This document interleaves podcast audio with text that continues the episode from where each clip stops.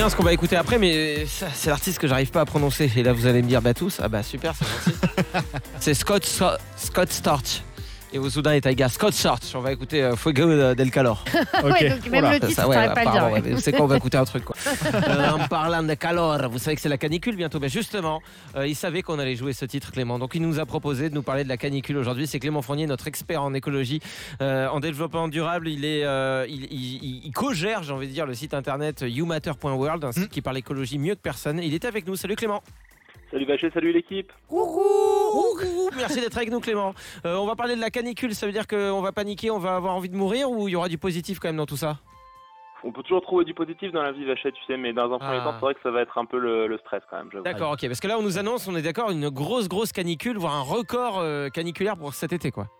Ouais, bah en fait, ça fait plusieurs années hein, que euh, on bat un peu les records quasiment tous les ans. Alors pas pas tous les ans, tous les ans, mais par exemple, rien que là, le printemps 2020, c'est le deuxième printemps le plus chaud qu'on a eu depuis 1900. Donc c'est quand même Ah pas mal. Le seul qui a battu euh, ce, ce printemps en termes de, de température, c'est le printemps de 2011 où il faisait à peu près 2 degrés de plus que la moyenne euh, pré-industrielle, on appelle ça, donc c'est-à-dire avant qu'on émette plein de CO2. Et euh, là, on a été sur 1,7 degrés de plus, donc c'est déjà quasiment 2 degrés. et comme on dit toujours, à 2 degrés, le réchauffement climatique, ça devient catastrophique. Donc voilà, on est déjà à 1,7 degrés. On était tous confinés quand il faisait chaud, donc c'était un peu dommage, mais Et, Et du coup, euh, ça veut dire que ça va être, euh, ça va être compliqué. On va, on va survivre cet été? Bah alors on va survivre, bah, pas forcément tout le monde, et ça c'est un peu le truc euh, stressant et un peu euh, bad news dont je voulais parler euh, Ouais. justement à ce sujet-là, c'est que euh, en fait les canicules ça, ça, ça a beaucoup d'effets sanitaires, ça affecte pas mal de gens, notamment les personnes âgées, les Bah ouais.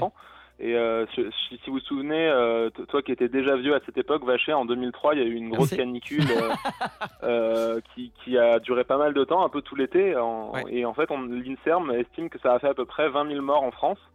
Euh, donc voilà, on est à 29 000 morts sur le Covid euh, là depuis le début de l'épidémie, 20 000 morts juste pour une canicule et la canicule ça peut se, se reproduire en fait quasiment tous les ans hein, maintenant avec le réchauffement climatique. Et ça peut s'anticiper, Donc, euh, ça, maintenant qu'on le sait. Tu vois, maintenant que tout le monde dit qu'il va y avoir une canicule, est-ce que justement les EHPAD peuvent pas déjà faire en sorte, je sais pas, d'installer des clims Alors je sais que c'est Ouais, pas. mais bon, c'est du ouais. ce ça le problème, c'est le serpent qui se mord la queue. Si tu mets Ah des clims partout, ça, euh, ouais. c'est C'est toi c'est qui un peu un cercle vicieux Ouais. infini, c'est que les seuls moyens qu'on a pour se protéger contre la chaleur, c'est de mettre de plus en plus de clim là où il y a des gens fragiles, et les clims ça contribue à émettre du CO2.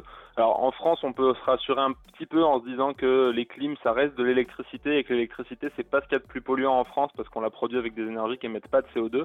Ouais. Euh, mais euh, n'empêche que voilà, dans des pays comme l'Arabie Saoudite où on a besoin de beaucoup de clim parce qu'il fait tout le temps très chaud, ça représente jusqu'à 70% de la consommation d'électricité dans le pays. Et Ouais. c'est vraiment énorme et ça pollue euh, vraiment beaucoup.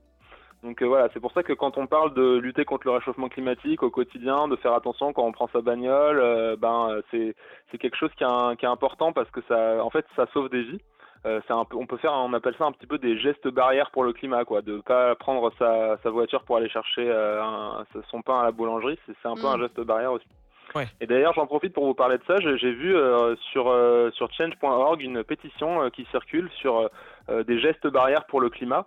Euh, Mm. Alors, si, si ça vous intéresse de, de, de donner un peu de, de visibilité à cette euh, cette opération, Ah c'est bah ouais, juste euh, signer et puis euh, c'est des gestes qu'on peut mettre en place au quotidien dans notre vie pour euh, pour limiter notre impact carbone et lutter contre le réchauffement climatique. Et il y a aussi des gestes à mettre en place dans les entreprises.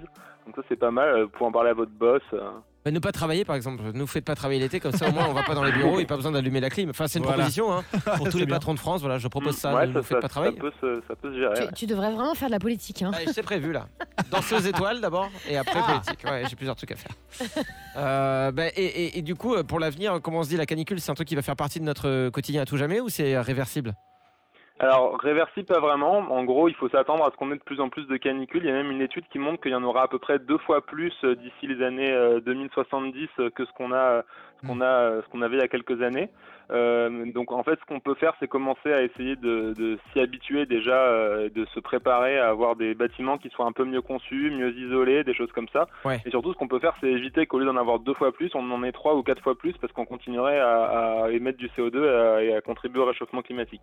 Donc voilà, ça c'est, on peut pas vraiment l'arrêter, on peut le ralentir et on peut faire en sorte qu'il n'y en ait pas beaucoup plus que prévu quoi. Bah voilà, Ok, d'accord. Ouais, Voilà. ouais, non, mais c'est- sûr qu'il n'y a pas de petits gestes, hein, Mm. comme, euh, comme on dit euh, dans le jargon. Ah oui, Il faut faire attention genre aussi euh, pendant ces périodes à ben voilà, à toutes les personnes fragiles, à vos grands-parents, etc. bien sûr. C'est surtout eux qui sont à risque en fait. Moi, il m'a flingué le moral. hein.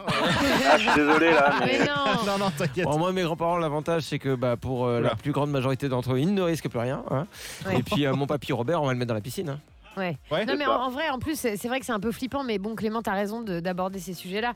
C'est en, c'est en, Ouais. Non, mais c'est flippant, mais c'est un peu c'est- les oui, gens. bien bah, sûr, c'est- c'est des vrais sujets aussi. C'est parce Eh qu'on n'en parle pas en disant non, non, on n'en parle pas, comme ça, ça n'existe pas. Mais non, ça, ça marche pas. Exactement. Bah ouais, ça cool. marche pas. Il faut, il faut avoir un peu conscience du danger si on veut se préparer. Mais bon, après, faut pas non plus être défaitiste et dire on peut rien Ouais. faire. On a toujours des, des gestes qu'on peut mettre en place et on peut toujours contribuer. Mais on va la sauver, cette planète, grâce à nous et grâce aux auditeurs du Vacher Time. Les autres, Grâce c'est cons, je te dis. Mais sûr. là, toi qui es en train d'écouter Vacher Time, on sait que tu es du bon côté de l'humanité. Bien Alors, sûr. on va la sauver cette planète et on va commencer par partager du coup euh, cette pétition change.org euh, sur les pages du Vacher Time. Merci beaucoup Clément d'avoir été avec nous. Il y a pas de quoi. Bisous, Clem. Salut.